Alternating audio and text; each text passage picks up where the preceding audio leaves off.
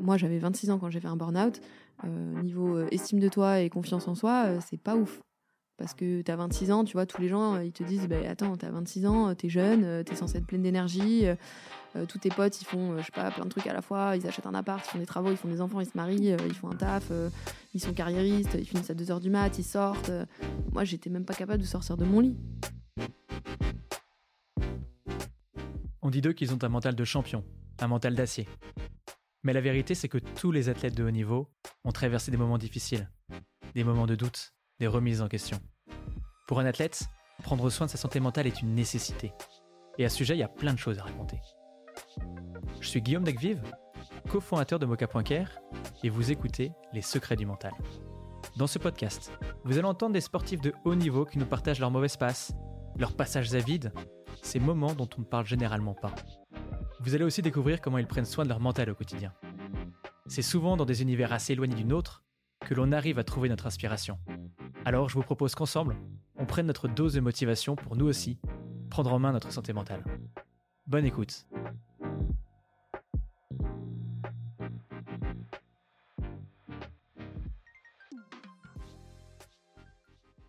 Salut Laura. Écoute, on est ravis de t'accueillir sur ce podcast euh, en tant que sportive parce que tu, as, tu vas nous permettre de découvrir les coulisses d'un sport que l'on connaît encore assez peu en France, le plongeon de haut vol, mais aussi en tant qu'ambassadrice un petit peu de la santé mentale. Tu as fait de nombreuses prises de parole à ce sujet, notamment au sujet d'un burn-out euh, qui t'a poussé à mettre un terme à ta carrière. Mais euh, avant de revenir sur cette étape significative de ta vie, on voudrait tout d'abord te laisser te présenter. Alors bonjour à tous, je suis ravie d'être avec vous aujourd'hui et de parler de, ce sujet qui, me tient à cœur, qui est la santé mentale. Donc dans le sport, mais pas que, parce que il n'y a pas de frontières. Alors euh, moi j'ai presque 30 ans, euh, je suis une sportive de niveau retraitée comme tu l'as dit en, plongeon à 10 mètres. Et euh, aujourd'hui je, me suis reconvertie et j'ai repris le plongeon en pleine nature, donc on appelle ça le cliff jumping et je suis aussi kiné et j'ai écrit un livre notamment qui est sorti en septembre qui s'appelle Se dépasser avec Laura Marino et voilà les grandes lignes. Après, il y a beaucoup de choses, mais on aura le temps d'en parler. Génial. Et est-ce que tu peux nous dire pourquoi est-ce que tu as accepté de parler de santé mentale aujourd'hui? Ça me tient à cœur de parler de santé mentale et aujourd'hui, on, m'associe vachement à ce sujet-là parce que finalement, j'ai été une des premières à en parler et à dire pourquoi, enfin la vérité entre guillemets sur pourquoi j'avais arrêté ma carrière en, 2019. Et c'est vrai qu'à ce moment-là, moi, j'avais pas eu beaucoup d'informations, beaucoup de témoignages euh, à ce sujet-là et je pense que ça m'aurait aidé et que peut-être ça m'aurait permis euh, si je vais jusqu'au bout de mon raisonnement de peut-être pas en arriver là et de pas arrêter à ce moment-là mais euh, je pense que j'en parle notamment pour expliquer aux gens ce que c'est pour parce que j'ai souffert de l'incompréhension aussi collective et pour sensibiliser les gens au fait que ça existe que c'est pas normal dans le sens je veux pas le banaliser mais dans le sens que les gens qui traversent ça se sentent moins seuls en fait, euh, essayer d'apporter tout ce que j'aurais aimé euh, pouvoir trouver facilement euh, quand moi j'ai arrêté il y a 4 ans. Génial, bah, on va revenir sur tous ces sujets.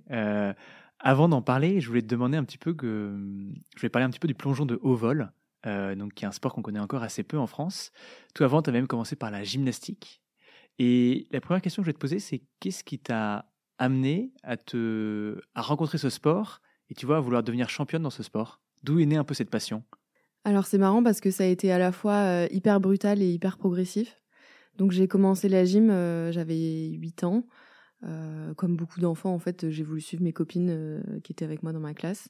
Et puis quand elles, sont, elles ont changé de club, je les ai suivies aussi. Et puis quand, quand l'entraîneur a changé et qu'on s'amusait un peu moins et qu'elles sont parties, bah, j'ai arrêté aussi. Et il y en avait une qui, avait essayé le plongeon et qui adorait ça et qui me disait «Oh, Laura, faudrait que tu viennes essayer, c'est trop cool. Donc je disais, ouais, bon, c'est un peu loin de chez moi et tout. Puis finalement, euh, à force de l'entendre, euh, je suis allée avec elle. Et, euh, et puis le premier saut, ça a été le coup de foudre. L'amour avec un grand A, j'aime bien dire ça. parce que vraiment, depuis ce premier saut, j'ai ressenti vraiment l'addiction de la chute libre, des sensations entre l'air et l'eau. vraiment, ça, ça, regroupait en fait tout ce que j'aimais. Donc, comme je disais, la, la, chute libre, cette sensation de, de voler quelque part, d'essayer d'aller plus haut pour pouvoir pour pouvoir pardon, voler euh, plus longtemps et d'essayer de, de, contrer un peu les lois de la gravité alors que bah, tu vas monter de 10 mètres, tu vas gagner des dixièmes de seconde euh, en l'air, donc c'est presque rien comparé mmh. Aux 10 mètres de plus.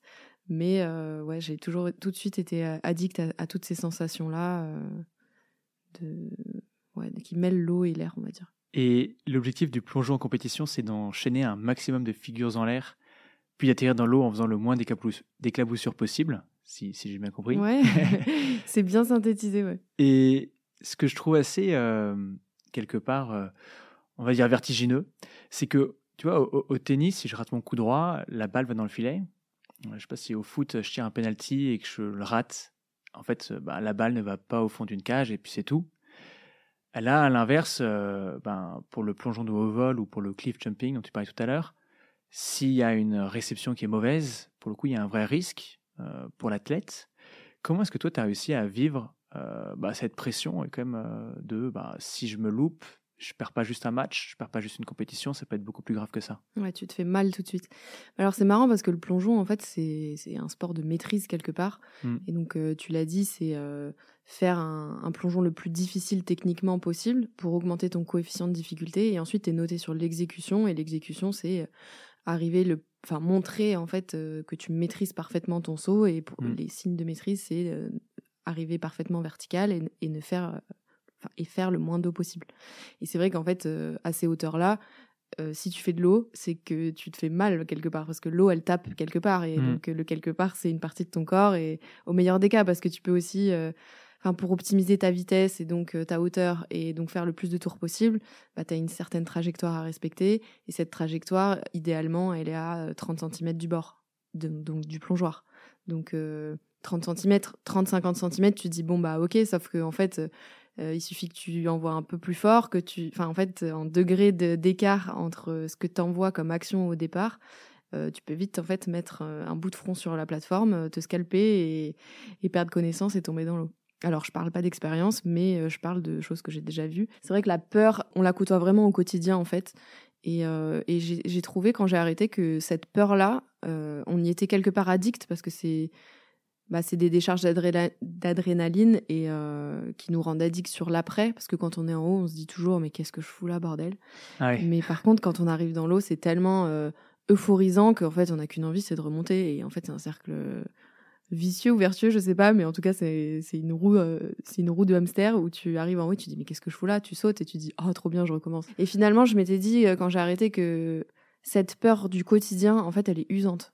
Parce que en fait sans arrêt en danger, tous les jours, plusieurs fois par jour. Euh, donc un jour, ça va, mais en fait, là, on parle de plusieurs jours, plusieurs semaines, plusieurs mois, plusieurs années, euh, voire plusieurs... Euh, non, peut-être pas plusieurs décennies quand même. Enfin, si, peut-être en fait, parce que j'ai commencé les sports acrobatiques, donc qui font peur à l'âge de 8 ans, et j'ai arrêté à... Bah, j'ai pas arrêté en fait. on en parlera après. Et, ah oui, donc en fait, tu es un peu condamné à avoir peur. Quoi. Pour être performante, il faut que tu aies peur et ça fait partie de, de, de, ce bah, sport. Les sports acrobatiques, c'est des sports qui font peur. Et euh, on en parlait pas mal avec euh, les autres sportifs de l'INSEP parce que j'ai côtoyé l'INSEP pendant plus de dix ans. Et donc, euh, bah, ce qui est chouette dans ce centre national, c'est qu'on on côtoie plein de sportifs de plein d'horizons différents. Et, et, cette passion, finalement, t'a amené jusqu'au JO à Rio en 2016. Donc c'est ça qui te permet de te qualifier. Et quand tu, tu vas au G de Rio, tu dis toi-même faire une contre-performance, euh, parce que tu n'es pas, pas sur le podium, tu es un peu loin du podium. Est-ce que tu peux nous dire un peu tu vois, comment tu as vécu cette période euh, Peut-être, j'imagine, de déception? Ouais, alors c'est vrai que moi, les JO de Rio, je les ai super mal vécus. Euh, déjà, le... j'ai pas beaucoup de souvenirs en fait. Je pense que c'est mon cerveau qui me protège. je me rappelle pas de grand chose et les souvenirs que j'ai, ils sont comme un peu embrumé, euh, un peu flou, un peu euh, comme si euh, c'était quelque chose qu'on m'avait raconté, pas quelque chose que j'avais vécu. Et je me souviens que la première chose que j'ai fait en arrivant au village, je voyais tout le monde autour de moi s'extasier, faire le tour des, des bâtiments, faire waouh c'est trop beau, c'est trop grand, être hyper euphorique. Et en fait moi la première chose que j'ai fait, bon j'ai posé ma valise et je suis redescendue au, au département médical qui, qui occupait tout le rez-de-chaussée du, du bâtiment France parce qu'en fait c'était un immeuble pour l'équipe de France. Et euh, j'étais allée trouver les médecins. D'ailleurs, je crois que ce médecin-là, je le connaissais même pas, mais j'avais tellement besoin que, en fait, j'avais plus de filtre, j'avais plus de gêne. Et je suis allée le voir et je lui ai dit Bonjour, euh, j'ai besoin d'un truc pour dormir. Ouais. et, euh, je me rappelle, il m'avait regardé un peu bizarrement. Et puis là, après, j'avais vu le médecin qui me suivait à l'INSEP. Et je lui avais dit Écoute, là, on revient de Croatie, enfin, donc on venait d'arriver au Brésil, on était en stage en Croatie juste avant. Je lui dis là, ça fait une semaine que j'ai pas dormi, j'en peux plus, faut que tu m'aides quoi. Et donc, je me rappelle de sa mine un peu déconfite. tu te dis, putain, t'es médecin de l'équipe de France olympique, t'as une athlète qui arrive, qui vient de débarquer et qui est dans cet état-là. Tu te dis, waouh, euh, bon, je suis pas sûre qu'elle va parfait celle-là, mais bon, après, bon, j'étais là, euh, et puis j'étais pas là pour me dire je vais contre-performer, donc j'ai vraiment donné tout ce que j'avais, mais euh, clairement, enfin, chaque geste me, coûtait et chaque. je me rappelle que je voyais même plus journée après journée, je voyais heure après heure. Je me levais le matin, j'avais mes j'avais mon comment dire mon somnif enfin mon c'est un espèce d'anxiolytique que je prenais le soir euh, avant de dormir. Et si ça marchait, enfin en fait c'est un c'est un médicament qui avait comme effet secondaire de relâcher. Donc je prenais ça et si ça marchait pas, euh, je gardais un euh, des vrais somnifères assez puissants sous l'oreiller, mais je savais que je pouvais les prendre que jusqu'à 4 heures du mat parce que leur temps de demi-vie, c'est-à-dire le, le, temps que tu les élimines, hmm. c'est au moins 4 heures et tu vas pas aller t'entraîner à 10 mètres avec des somnifères dans ton sang. Donc, euh, et surtout si on repense aux 30-50 cm dont on parlait tout à l'heure. Exactement. Et puis surtout que là, on est, euh, on est sur une. Enfin, moi, j'avais un niveau euh, olympique et j'avais de quoi faire une finale olympique. Donc, j'avais des plongeons qui étaient dangereux. Quoi. Et le, ce que je te dis sur le, le front qui passe pas loin, c'était à chaque plongeon. Quoi. Et on vous avait préparé mentalement un petit peu à tu vois, affronter les JO et, et cette pression que, qui, bah, tu vois, qui t'empêche de dormir? Bah alors, en fait, je dors pas euh, à cause de cette pression. Je dors, euh, je dors pas parce que euh, ça fait des mois, ça fait des semaines que que je suis trop fatiguée. En fait, ça a commencé comme ça. Ça a commencé par un, un épuisement à la fois mental, physique et émotionnel. Et ça a commencé un an et demi avant les JO parce qu'aujourd'hui, je suis capable de, de remonter un peu le fil de mes pensées et de de me rendre compte à partir de quand ça a commencé un peu à dérailler. Donc, ça a commencé pendant la qualif des Jeux.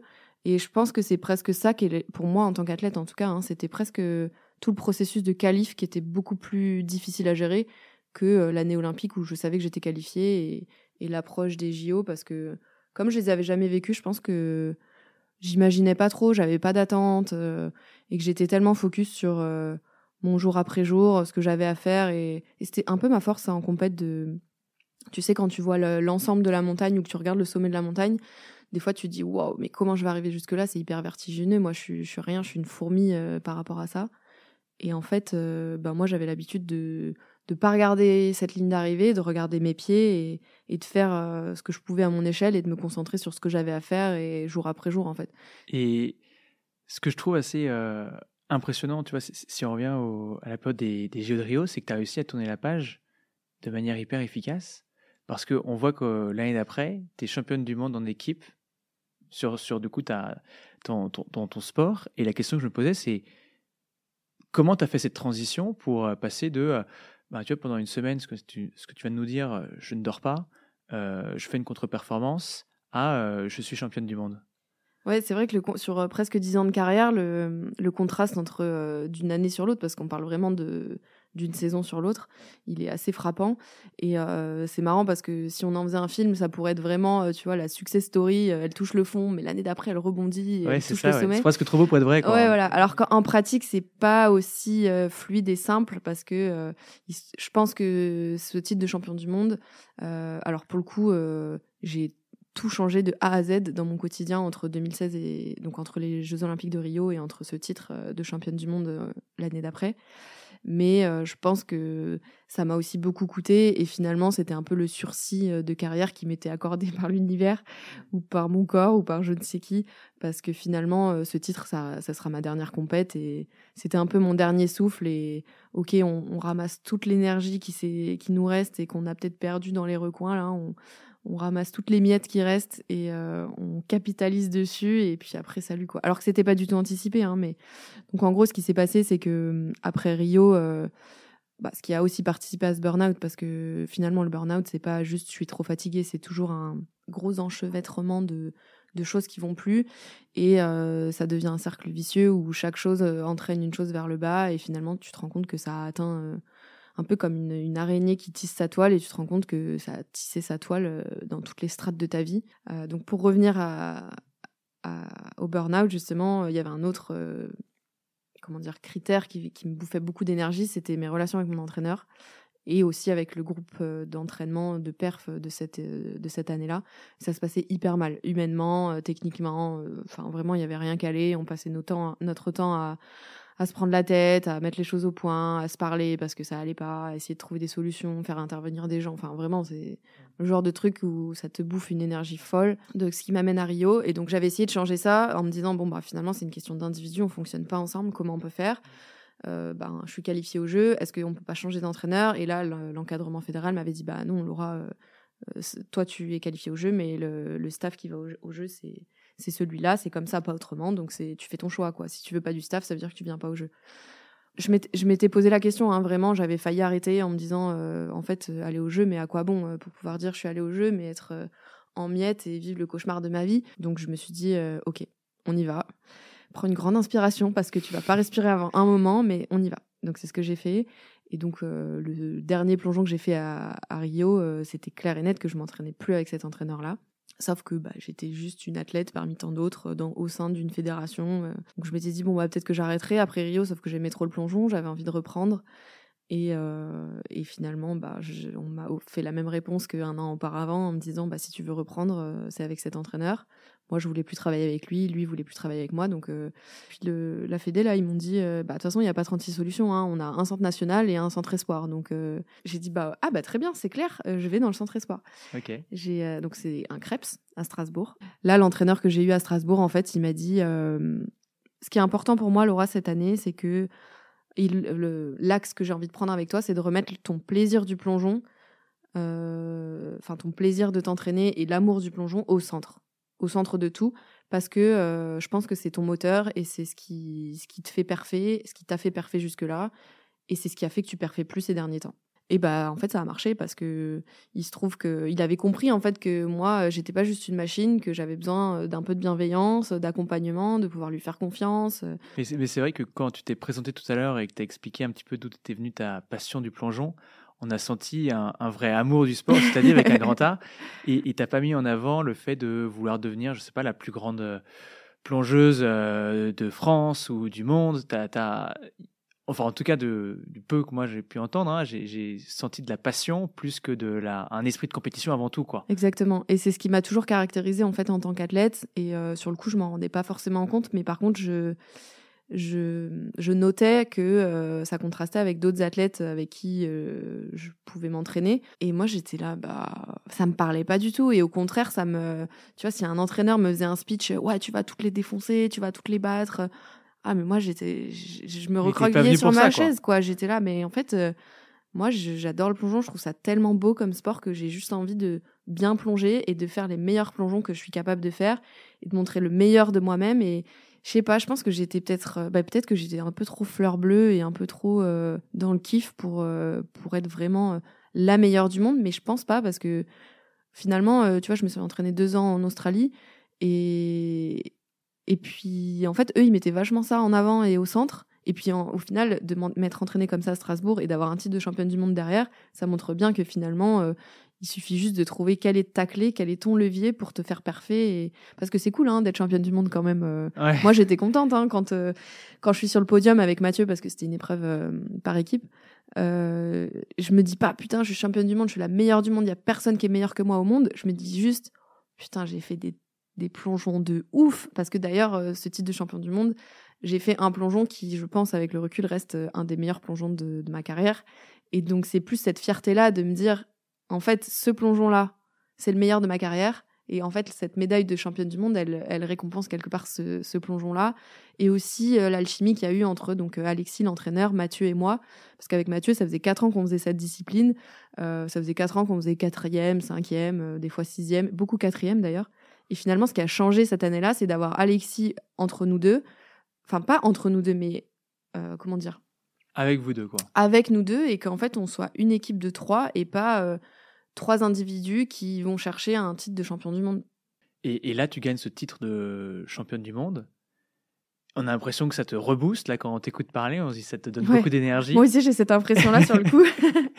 et, finalement, c'est ce que tu nous dis, enfin, quand on sait que d'ailleurs tu vas faire un burn-out, et que tu vas, tu vas arrêter, mettre un terme à ta carrière, c'était quelque chose de d'éphémère qui t'a qui est pas venu compenser un petit peu toute cette euh, bah en fait je pense que j'ai su euh, aller chercher euh, une énergie ailleurs. J'ai puisé dans les ressources collectives pour aller chercher ce titre de championne du monde. Plus bien évidemment tout le travail que j'avais fait depuis des années mes capacités physiques mentales tout ce que tu veux mais le mal était fait j'avais des choses qui étaient brisées en moi je pense et donc après ce titre, on avait eu euh, l'espoir qu'il euh, y ait au moins un deuxième entraîneur à l'INSEP ou que les choses puissent se faire différemment, que moi je puisse revenir à Paris parce que en fait cette année-là, j'avais plus aucun équilibre. J'étais à Strasbourg pour le plongeon, c'est tout. Finalement, l'épuisement me rattrape et comme je te dis, je pense qu'avec le recul, euh, bah, j'avais des, blessures à vif au fond de moi qui n'étaient pas réparées et je continuais d'avancer, de m'entraîner, de perfer, mais en fait, il y avait comme une, fissure qui s'était créée en moi et qui faisait que s'agrandir. Et je le sens. Et en fait, euh, un jour, je vais à la Fédé et je leur dis euh, écoutez, euh, c'est peut-être invisible de l'extérieur, mais juste là, j'en peux plus. Je sais que j'ai besoin de m'arrêter. Si je repars sur une saison, je vais pas faire de perf. Je me rappelle avoir utilisé ces mots parce que personne connaissait ça à l'époque. Même moi, hein, je, n'avais pas conscience que ça existait ou que quelqu'un avait. C'est mot burn-out, quoi. Ouais, ou d'épuisement ou de. Enfin, aujourd'hui, on... ouais, je peux dire burn-out, épuisement. Euh, j'en peux plus, enfin j'en sais rien, je sais plus, mais je me leur avais dit, euh, c'est comme une blessure physique, c'est comme si je m'étais cassé la jambe, sauf que c'est à l'intérieur de moi et ça se voit pas. Alors, euh, je sais pas de combien de temps j'ai besoin exactement parce que bah, j'ai pas de référentiel. En kiné, on m'a juste appris qu'un os, ça met 90 jours en moyenne pour se, pour se réparer. Un muscle, ça peut être, je sais pas, 6 semaines, ça dépend de la lésion. Enfin, euh, le mental, les blessures, euh, les traumatismes, il n'y a, pas de règle en fait. Il n'y a pas de règle et à ce moment-là, je, je, sais, je, sais même pas, je suis même pas capable d'appeler ça traumatisme ou, blessure mentale quoi. J'aime bien l'expression de fracture mentale. Et donc je leur dis, euh, par contre moi, si j'ai repris le plongeon, c'est pour faire, faire Tokyo, donc les, Jeux Olympiques d'après, et mieux les vivre. C'est ça mon, mon objectif, c'est ça ma motivation.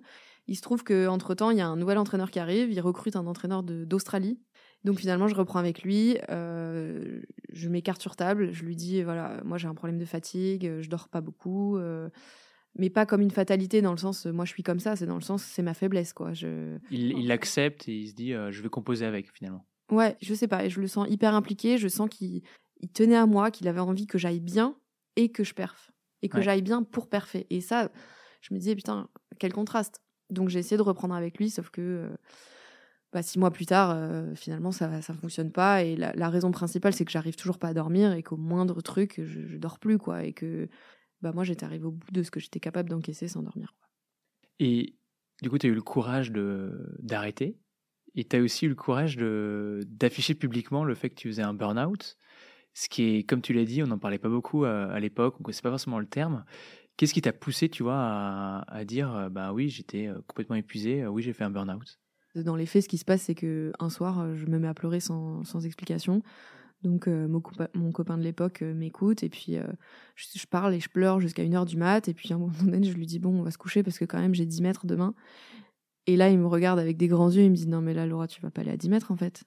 Et en fait, il me dit ça avec tellement de d'incrédulité que ça, me percute en fait. Il me le dit, je pense, avec une expression et, et un abattement tel que là, je me c'est comme si je, sortais de mon de ma je sais pas que je revenais à la réalité que je me réveillais quoi de mon cauchemar et je me disais bah ouais c'est vrai ça le lendemain je vais voir mon entraîneur donc il me voit bouffi rouge tout ce que tu veux. Il me dit ça va? Je laisse tomber. Ça, vraiment la question fait 10 minutes que je repleurais que je pleurais plus donc là je me remets à pleurer. Il me dit euh, et j'arrive à articuler que je vais pas venir à, à 10 mètres ce matin. Il me dit ok bah va voir euh, donc le fameux médecin qui nous suivait depuis des années ah, il, me donne un anxiolytique et il me dit Tu sais, ce qui serait bien, c'est que tu ailles voir le psychiatre quand même avec lequel on travaille. Euh. Euh, et, en fait, c'est lui qui a, qui a, mis le mot burn-out parce qu'il m'a posé une question simple. Il m'a dit C'est quand la dernière fois que vous vous êtes reposée, mademoiselle? Et je lui dis Bah, je sais pas. Et il me dit Bon, bah voilà, on va commencer par là. Déjà, vous allez commencer par vous reposer. Et euh, je lui dis Ouais, mais, mais combien de temps Parce que dans ma tête, prendre un week-end de trois jours, déjà, c'est du repos, tu vois. C'est du repos mmh. inhabituel. il me dit Bah, on va commencer par. Tu vois, il tâtonne et. Parce que je, je lui dis trois semaines. il me dit Mmh, ok, parce que lui, dans sa tête, en fait, c'est des mois, voire des années, en fait. Et il me dit, bah, on va commencer par un mois, et puis on va se revoir dans un mois, et on refera le point. Et en fait, j'en ris aujourd'hui parce que je me dis, euh, si tu avais cru qu'en un mois, tu allais récupérer, mais tu, rêves, parce que j'avais développé une anxiété de, de mort, hein, presque, parce que j'arrivais au bout de la plateforme et je savais, des fois, je me rappelais plus quel plongeon je devais faire. Ou je me mettais en position et j'avais comme un blackout, genre comme si tu me mettais une disquette noire dans la tête et tu vois, ça, faisait on-off. donc finalement, ben, ce mois d'arrêt devient des mois et devient des années. Et puis, en fait, ça a été très dur donc on, parlait du mot burn-out, ça a été très dur d'annoncer et de décider que ça y est, c'était fini. Et j'ai mis quand même quelques semaines à, l'annoncer. Et pour l'annoncer, en fait, j'ai écrit un article sur un blog que je venais d'ouvrir il y a quelques mois avant pour, euh, pour communiquer et parler sur euh, les, les dessous du sport de haut niveau, en fait. De mes compètes, de mes voyages. De... Donc c'est marrant parce que j'ai pas du tout eu le temps de faire ça, du coup. Et euh, en fait, un peu le revers de la médaille, quoi. Ouais. Et bah d'ailleurs, je l'ai appelé euh, Under Surface parce que euh, bah, c'était tout ce qu'on voit pas en fait. Et, euh, et donc en fait, j'ai écrit dans ce post pourquoi j'arrête. Donc je, je mets pas le mot burn-out, mais juste je dis que j'en peux plus quoi. C'est pas pour me justifier, mais je sens que personne comprend pourquoi j'arrête. Et ça me rend un peu dingue parce que je me dis mais même mon entraîneur en fait et la direction, ils sont tous choqués quoi. Vraiment, ils sont choqués que j'arrête. Bon, ok, c'était du jour au lendemain, mais moi, dans ma tête, je me suis dit, mais vous êtes tous les gars depuis 4 ans euh, Et euh, bah, je me souviens qu'au moment où je décide d'arrêter, j'allais deux fois par euh, semaine chez la psy. Donc, au bout d'un moment, tu te dis, je veux pas du tout banaliser, enfin, comment dire, juger le fait d'aller deux fois chez la psy, mais le fait que j'ai ce besoin d'aller deux fois par semaine chez la psychologue pour, pendant une heure, parfois pleurer tous les jours ou lui dire que ça va pas, il y a un moment. Euh, bon, après, elle m'a aussi aidé à arrêter et à envisager d'arrêter aussi, parce que j'étais tellement dans mon tunnel que. Ça t'a aidé à prendre du recul ou? En fait, elle m'a aidé juste à comprendre que euh, ce que je vivais au quotidien, c'était pas normal. Ouais. Mais après. Te reconnecter à la réalité, un peu ce que tu disais sur ton ancien compagnon qui ouais, te disait. Euh, je pense que du coup, tout ce qu'elle avait pu me dire, c'était c'était venu faire écho à ce que lui m'avait dit. Mais je pense qu'à ce moment-là, je le vois surtout comme une soupape ou un endroit où quand j'y repense, je me rappelle de séances où en fait j'ai besoin de parler quoi.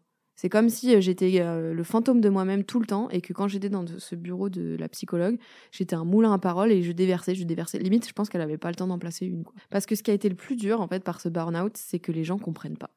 Vraiment, c'est parce que déjà tu souffres. Déjà, toi, tu comprends pas ce qui t'arrive. Euh, es diminué puissance 1000, mais c'est pas quelque chose qui se voit.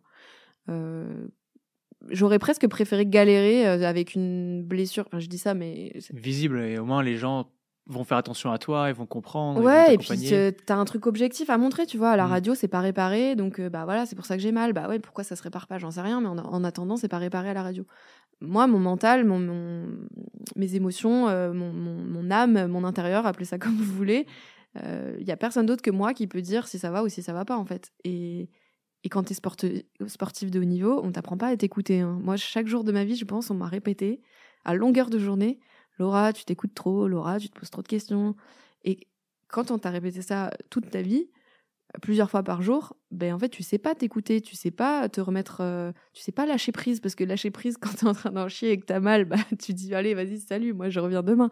Oui c'est bah, normal parce que tu as l'impression que ça fait partie du, du, chemin pour. Ouais en, fait on t'apprend le euh, contraire et du coup euh, mais je comprends vraiment, s'il y a un mot qui ressort, c'est que je comprenais pas ce qui m'arrivait. Et euh, même en écrivant mon livre, donc euh, je l'ai écrit en, il y a un an et il est sorti là en, septembre, euh, toute la partie biographique qui est en fait le récit de ma carrière sportive et qui explique ce cheminement jusqu'à mon arrêt, en fait, ben, c'est le livre que j'aurais aimé peut-être pouvoir lire au moment où j'ai arrêté, pour pouvoir comprendre et pour pouvoir aussi avoir des clés parce que toute ma deuxième phase, euh, toute la deuxième partie du livre, c'est aussi euh, toutes les clés, enfin tout mon univers que j'ai construit, que j'ai reconstruit de zéro pour euh, bah, pour rebondir en fait et et ce serait quoi du coup les clés que tu as envie de partager? Ouais, voilà bah, en fait c'est ça s'articule autour de trois piliers qui finalement sont les mêmes que le sport de niveau. C'est le sommeil l'alimentation et le sport. Tu vois aujourd'hui on m'a proposé plusieurs fois de prendre des antidépresseurs il euh, n'y a aucune, euh, aucun jugement envers les gens qui en prennent, mais moi j'ai toujours refusé parce que euh, c'est quelque chose qui me faisait peur. J'ai pas honte de le dire, hein, qu'on m'en a proposé. Et justement, c'est un sujet, encore une fois, qui est encore plus tabou que le burn-out de la santé mentale et que j'aurais aimé avoir plus de témoignages pour m'aider à prendre ces décisions et que moi, clairement, j'ai dit non parce que c'est quelque chose qui me fait vraiment très peur. Je sais pas, c'est quelque chose qui m'effraie, c'est une de mes limites. Hein, ça a très bien marché sur certaines personnes, c'est recommandé pour d'autres. Et en fait, moi, mon antidépresseur à moi, c'est le sport. Et encore une fois, j'ai peut-être pas raison, mais c'est ce qui me fait du bien. C'est le sport du coup, et tu disais, et le sommeil. et également l'alimentation. Ouais, parce qu'en fait. Euh, et tu as, un conseil sur chacun de ces piliers, un petit peu quelque chose où ceux qui nous écoutent là peuvent euh, repartir en se disant ben, tiens, sur chacun de ces piliers, voilà moi ce que je vais essayer demain C'est exactement euh, ce que je. Ce que j'essaye d'expliquer dans, dans, mon livre à travers justement ces, ces quatre piliers, ces trois piliers-là, parce que le quatrième, en fait, ça a été le voyage pour moi. D'accord.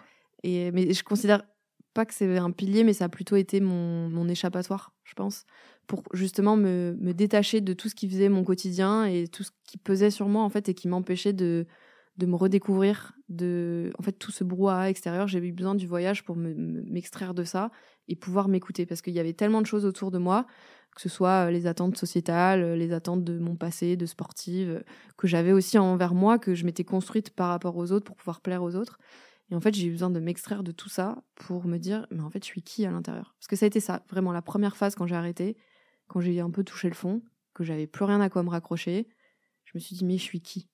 Et, qui j'ai et surtout bah je savais pas. Et du coup après je me suis dit bah, qui j'ai envie d'être? Et c'est marrant parce que dans cette première phase, j'ai l'amour du plongeon qui est revenu d'entre les morts, alors que c'est par ça que j'ai arrêté quoi. Et je me suis dit en fait c'était bien de quitter le haut niveau, mais j'ai besoin du plongeon, viscéralement. D'où le cliff jumping aujourd'hui. Exactement. Sauf que c'était pas possible pour moi de reprendre le haut niveau, c'était inenvisageable.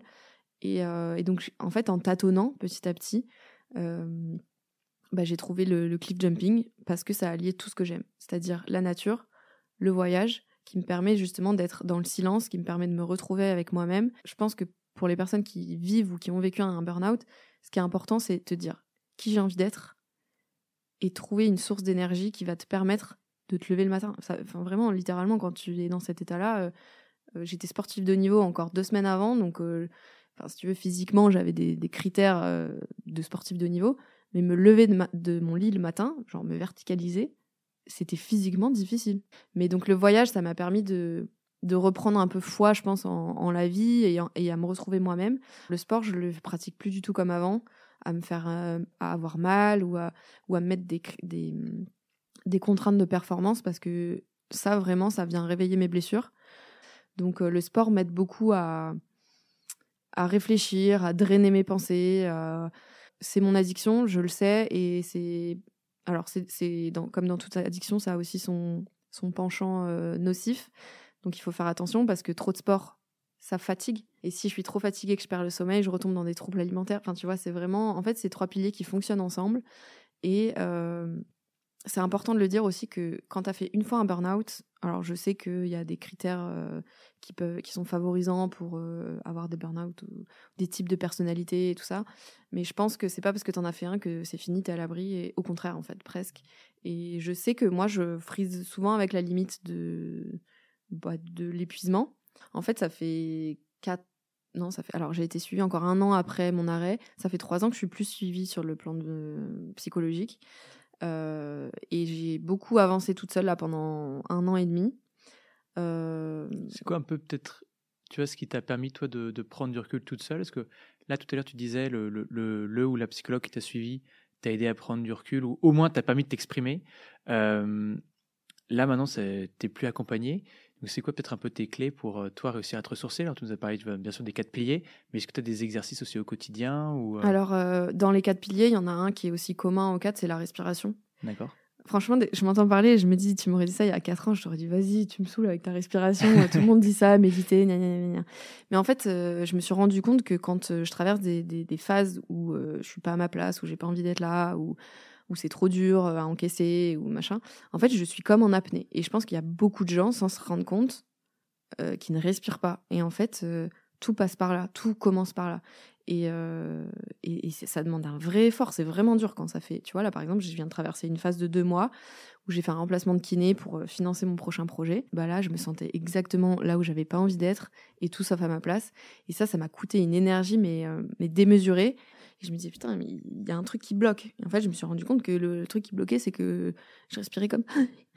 Hmm. Tu vois je... Et donc, en fait, c'est reprendre dans la respiration euh, des bonnes amplitudes et. Euh, ouais, pour, euh, pour, je sais pas, redonner de la mobilité à ton corps, en fait, en interne.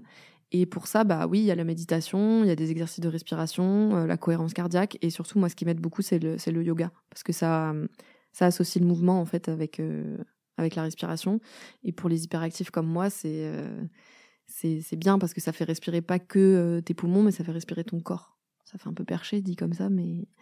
Non, mais je, je, te rejoins tout à fait. Et c'est vrai que dès qu'on parle de respiration, généralement les gens se disent j'étais déjà au courant de ça et c'est pas pour autant que je me sens bien. Et en fait, l'important, c'est pas de, le savoir, c'est de réussir à le mettre en pratique. C'est de réussir à respirer, de l'intégrer dans ses, dans ses euh, habitudes. Et d'ailleurs, euh, bah, nous, euh, pour la petite anecdote, chez Mocha, on a, on a développé justement une app pour faire de la cohérence cardiaque. On a appelé Breeze by Mocha pour aider les gens à faire le 3-6-5, c'est-à-dire trois fois par jour, pendant cinq minutes, je vais faire six inspirations, six, six expirations.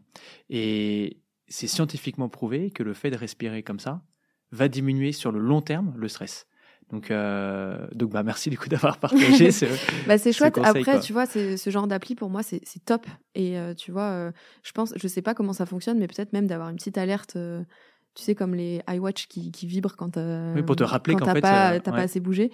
Sinon, on s'oublie en fait. Ouais, et c'est justement le, point auquel je voulais en venir. En fait, on, on est focus donc sur, sur le pas à pas pour, et on sait qu'on est là pour un objectif précis.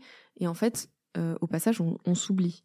Euh, et, le fait de s'oublier, moi j'avais 26 ans quand j'ai fait un burn-out, euh, niveau euh, estime de toi et confiance en soi, c'est pas ouf. Parce que t'as 26 ans, tu vois, tous les gens, ils te disent, bah, attends, t'as 26 ans, t'es jeune, t'es censé être pleine d'énergie, tous tes potes, ils font, je sais pas, plein de trucs à la fois, ils achètent un appart, ils font des travaux, ils font des enfants, ils se marient, ils font un taf, ils sont carriéristes, ils finissent à 2h du mat, ils sortent. Moi, j'étais même pas capable de sortir de mon lit à 26 ans. Et tu vois, quand on te dit, ça te dit d'aller dîner et que tu dis, bah non, je suis trop fatiguée, à 26 ans, tu te dis, ben, t'as quel âge en fait? Enfin, ça, c'est dur.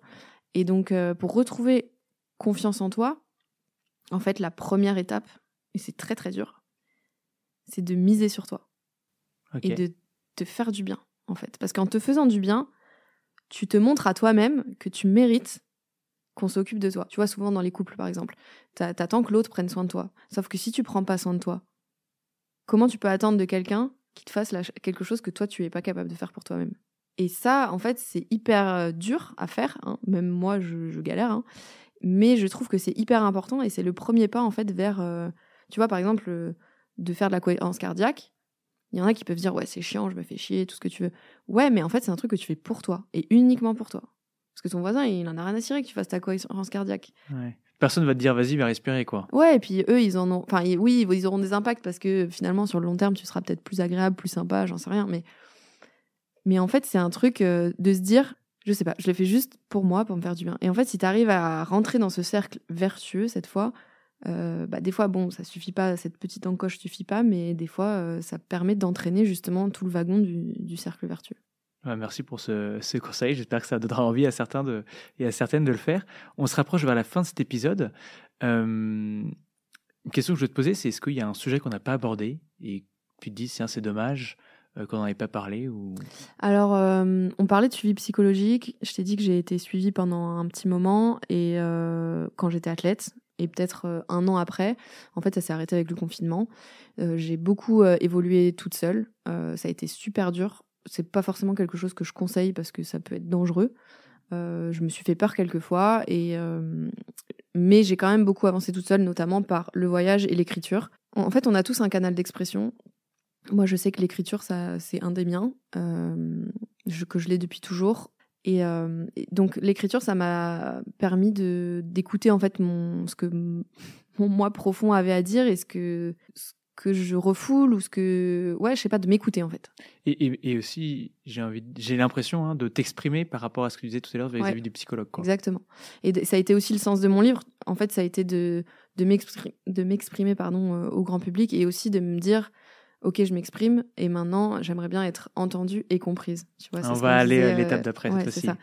Et sauf que voilà j'ai fait beaucoup de chemin euh, le livre m'a beaucoup aidé et je me, suis rendu compte, j'ai réveillé aussi pas mal de blessures que je pense que je, dont j'avais pas conscience. J'en ai guéri certaines. Euh, j'ai fait un peu d'hypnose pour donner des petits outils euh, aussi de choses qui ont marché sur moi. Là, sur cette fin d'année 2022, je suis arrivée à un stade où je me suis dit, euh, ça faisait un petit moment que ça trottait dans ma tête et je me suis dit, je crois que je crois que j'ai fait le tour de ce que j'étais capable de faire seule. Donc, en fait, j'ai ressenti le besoin de, de me refaire accompagner ça a été hyper dur et un peu laborieux parce que ben tu vas pas aller dans les pages jaunes et te dire ah psychologue euh, enfin tu vois Et surtout que j'ai déménagé il y a un, an à Toulon, donc je, ne connais pas tant de gens que ça. Et finalement, euh, je me suis rapprochée du centre de psychotrauma euh, à Toulon et euh, bah, il se trouve que je recommence un suivi lundi. Donc je ne sais pas si ce sera la bonne personne. Le, je pense que ce qui est important, c'est la démarche et d'essayer et de pas se mettre trop de pression en se disant que si c'est pas la bonne personne, ça peut ne pas être la bonne personne, mais il faut se dire que sur le long terme, c'est quelque chose qui, enfin, j'espère que c'est sur le long terme quelque chose qui, m'aidera à avancer et à continuer d'avancer. Et en tout cas, euh, je pense que le plus important, c'est de s'écouter, euh, de pas avoir peur de dire quand ça va pas, euh, de savoir aussi qu'on n'est pas seul. Pour moi, ça c'est vraiment un message hyper important parce que c'est vraiment euh, ce qui pousse à faire des bêtises des fois, c'est de c'est de se croire, enfin qu'on est seul et que personne ne nous comprendra jamais, alors qu'en fait, euh, je dis pas que ce qu'on vit c'est banal, mais euh, il y a d'autres gens qui, qui, souffrent et qui sont capables d'entendre que d'autres gens souffrent, en fait. Donc euh, voilà, c'était un peu ce que je voulais rajouter. non, bah, Laura, franchement, un, énorme merci euh, de t'être confié, euh, de nous avoir autant raconté euh, les émotions que tu avais, avais vécues, toutes les étapes un peu ben, de ce burn-out. les bons moments aussi avant, les bons moments après aussi. Je pense que c'est sympa de, de, voir que tu as aussi à rebondir, que tu as pu nous partager les, les clés du coup et les piliers pour, pour te reconstruire. Donc, euh, franchement, un, énorme merci pour ça. Bah, merci de m'avoir euh, reçu. J'espère que les gens qui nous écoutent euh, auront pu piocher quelques, quelques clés ou même être touchés par, par ce que j'ai raconté. parce que ça peut paraître facile, mais ça l'est pas, ça l'est pas forcément. Et ça m'a demandé beaucoup de, de temps, d'efforts et de cheminement pour, bah, pour pouvoir ne serait-ce que raconter tout ce que je, tout ce que je t'ai dit aujourd'hui. Quoi. Et Juste avant de s'arrêter, euh, dernière question que je voulais te poser, c'est qui souhaiterais-tu voir intervenir dans ce podcast? Euh, il y a un nom qui m'est venu et après plein de questions en me disant mais je sais pas s'il est prêt, je sais pas s'il aimerait, je sais pas si euh, est-ce qu'il va prendre ça comme une trahison. mais en fait, bah, c'est ce nom-là qui m'est venu et ce serait Johan Ofredo que j'ai rencontré aux Étoiles du Sport il y a quelques semaines, quelques mois.